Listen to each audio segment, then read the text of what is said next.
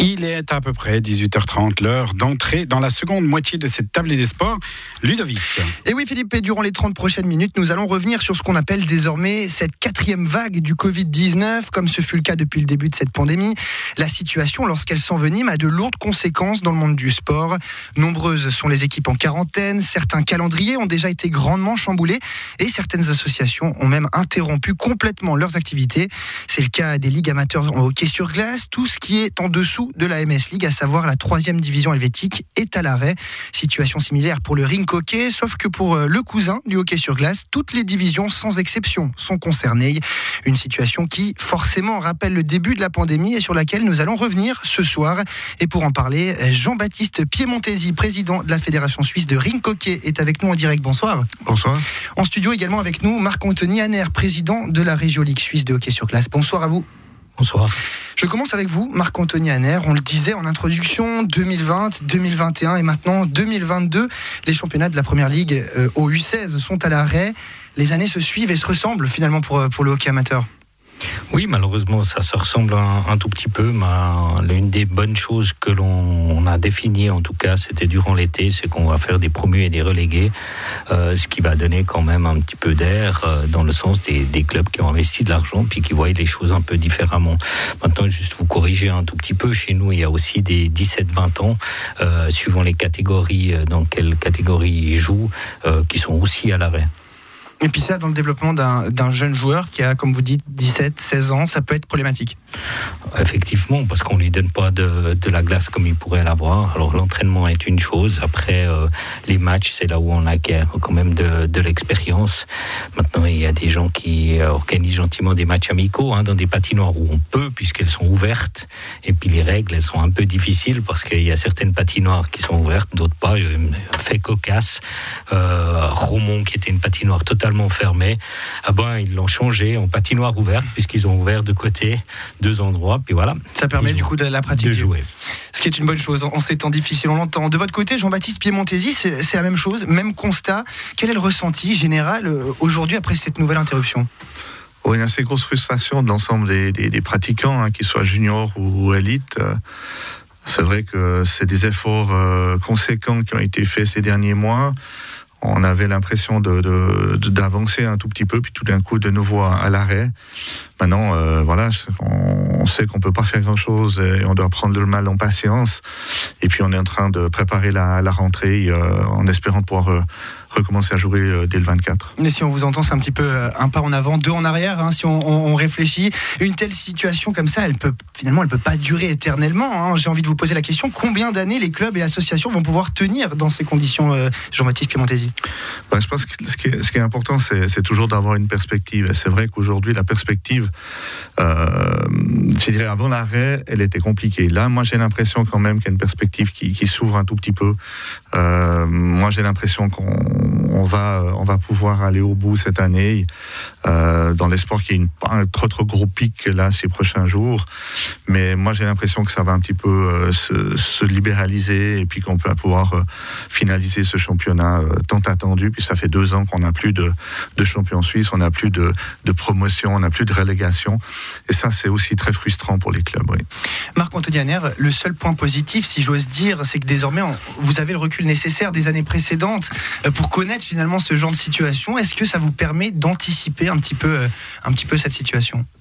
Bien sûr, c'est de l'expérience qui a été engrangée euh, maintenant en deux ans, mais euh, ça change rien à la situation qui est extrêmement compliquée. Et nous, ce qui nous rend encore plus difficile la situation, c'est que fin mars, ben, les patinoires, elles sont fermées.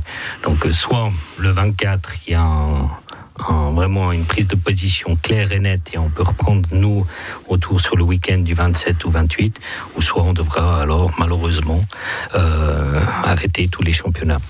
On entendait un petit peu l'optimisme de Jean-Baptiste Piemontesi. Est-ce que par rapport euh, aux ligues amateurs de hockey sur glace, c'est le même type d'optimisme malgré le fait qu'on est en train de vivre quand même une vague euh, qui, a l'air très impressionnante, qui est plus impressionnante que les autres, mais malgré tout, on fait quand même preuve d'optimisme?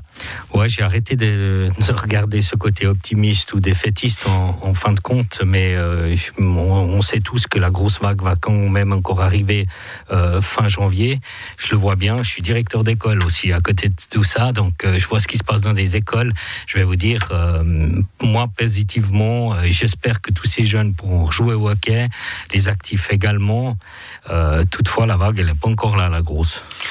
Autre point, euh, cette différence aussi qu'on abordait entre ring hockey et hockey sur glace par rapport au, ring hockey, c'est que euh, même les championnats de première division sont à l'arrêt, à savoir la Ligue nationale A, euh, des championnats qui, comprennent aussi des équipes étrangères à la Suisse. Ça complique les prises de décision, Jean-Baptiste Piemontesi Oui, c'est sûr, parce qu'alors on a des, directives qui sont notamment le, sud de l'Allemagne, ou respectivement l'Autriche, qui, a toujours été plus sévère que, plus contraignante que, la Suisse. Donc effectivement, pour le comité central, c'était toujours très compliqué de gérer cette situation-là.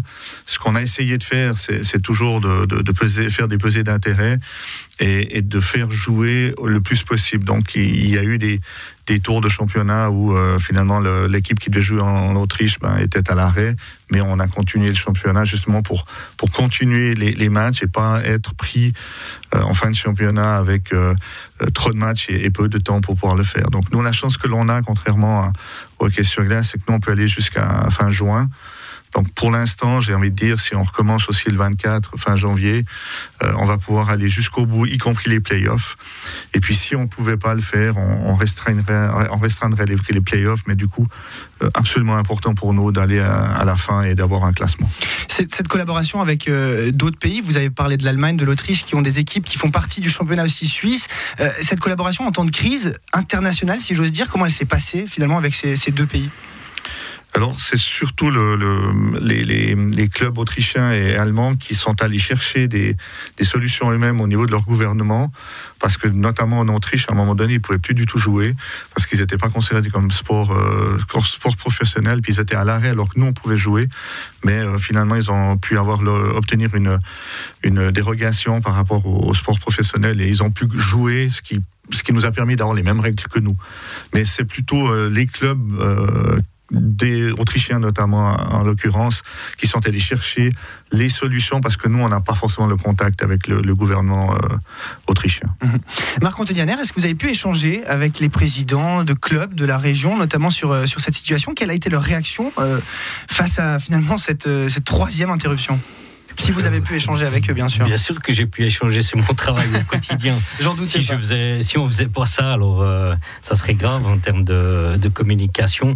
Non, bien sûr qu'on a échangé avec, euh, avec les clubs, chacun a ses, ses, visions, chacun a ses difficultés en fonction de ses installations. Donc il faut être, euh, il faut être présent. je dirais maintenant, ça fait la, la, troisième année, donc les gens, ils ont aussi l'habitude de savoir comment, quand est-ce qu'il faut poser la question, à quel moment parce que dès que le Conseil fédéral a pris une décision, deux minutes après, vous avez le coup de téléphone, hein, hum. en pensant qu'il y a la solution qui est là. Donc euh, non, ça se passe extrêmement bien, mais euh, moi, il n'y a pas que les présidents de la région, il y a, y a l'entier du sport suisse, euh, peu importe lequel, il y a la culture, ça, ça touche vraiment tout le monde, et c'est là où il faut vraiment faire jouer son réseau et échanger pour avoir un maximum d'informations. Une des différences peut-être notables en 2022 par rapport à 2020 et 2021, c'est peut-être qu'on a senti euh, cette année qu'il n'y avait pas vraiment d'autres euh, que pardon 2020 et 2021, il n'y avait pas vraiment euh, d'autres choix que d'interrompre les championnats. Or en 2022, on a l'impression qu'il y avait une solution, la 2G+, mais que vraisemblablement c'était injouable pour les, pour les différentes associations de mettre en place ça. si ça avait été le cas, à quoi auraient ressemblé les, championnats potentiellement sous la 2G+, Marc-Anthony peut-être en hockey sur glace bah, je vais vous donner un exemple très concret. Euh, dans, les, dans le canton de, des Grisons, la troisième ligue, un des groupes aurait pu continuer à jouer parce que des patinoires euh, à ciel ouvert. Mhm. Donc, ils auraient pu sans autre euh, jouer. Mais après, il faut voir ce que ça engendre dans la région avec des finales, avec des promotions, des relégations. Donc, c'est impossible. Soit la décision, elle est nationale, ou, bien alors on le on le fait pas. Alors par contre, ce qui a été fait, c'est que ces clubs, ben, ils jouent des matchs amicaux et puis euh, ça leur permet quand même de, de, pratiquer, ce qui change un petit peu par rapport aux, années précédentes. Jean-Baptiste Piemontesi, même contrainte avec cette 2G+, ça aurait été irréalisable euh, au niveau du ring hockey? Alors aujourd'hui, on vient de, de lancer une enquête euh, auprès de l'ensemble des clubs pour savoir qui serait prêt à jouer avec la 2G+, à partir du 24 janvier, en fonction des normes, pour, pour pouvoir se préparer. Euh, j'ai pas le j'ai pas le retour encore, mais l'idée c'est effectivement de voir qui euh, qui pourrait jouer avec la 2G+. Vous les sondez donc vous avez fait un sondage. On fait un sondage euh, pour finalement essayer d'avoir le nombre de clubs qui seraient prêts à jouer à 2G+. Mhm.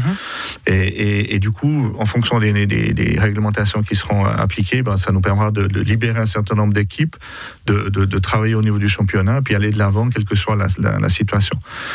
Ce qui nous semblait nous, par contre, en amont, quand on a arrêté le championnat au mois de il y avait aussi la protection quand même euh, des, joueurs, des, il y avait les, parents, les juniors, etc. Euh, on aurait pu faire des choses, mais les parents ne pouvaient plus rentrer dans la salle. Enfin, ça devient très compliqué. Mmh. Et, et, je pense qu'on a un rôle aussi qui est, qui est, un rôle sociétal, qui est un rôle, un rôle de, de fédérer les gens, qui est quand même euh, une, une, rencontre et, et, et jouer euh, à huis clos, sans personne, sans les parents, sans rien, ça nous semblait trop compliqué. Donc, on, on a pris le pari de ne pas aller jusqu'à la limite de ce qu'on pouvait faire, mais de tirer la prise. On était aussi avant les fêtes de Noël. Enfin, ça nous semblait aussi là d'avoir un, un, une responsabilité euh, forte dans le sens aussi de la protection des, des, des, des sportifs et des sportives. Moi, je crois que la responsabilité, ça, c'est. On, on, va au-delà du sport. Aujourd'hui, certains, on s'arrête, vous nous interrogez sur notre sport. Mmh. Moi, je crois que nous, on a une vision un petit peu plus loin. Maintenant, sur les enquêtes, euh, c'est important. On l'a fait pour les premières ligues. Je vais vous dire, avant Noël, il y avait plein d'équipes qui ne voulaient pas jouer, qui ne pouvaient pas. On vient de faire cette semaine euh, l'enquête. Vous avez 20... donc fait aussi des sondages ouais, de votre côté ouais, ouais. Les, les 24 clubs ont dit nous, on joue en 2G, si jamais. Mmh. Donc, on, voit qu'il y a une évolution aussi de, de ce côté-là. Mais je crois que la responsabilité civile de chacun, sociétale, elle est, elle est importante. Et on, on a tendance à un peu à l'oublier, effectivement, vu qu'on est concentré sur le sport, mais vous avez raison de le souligner. Et d'ailleurs, on va poursuivre cette discussion, mais avant cela, on va tout de même marquer une courte pause musicale et on se dit à tout de suite.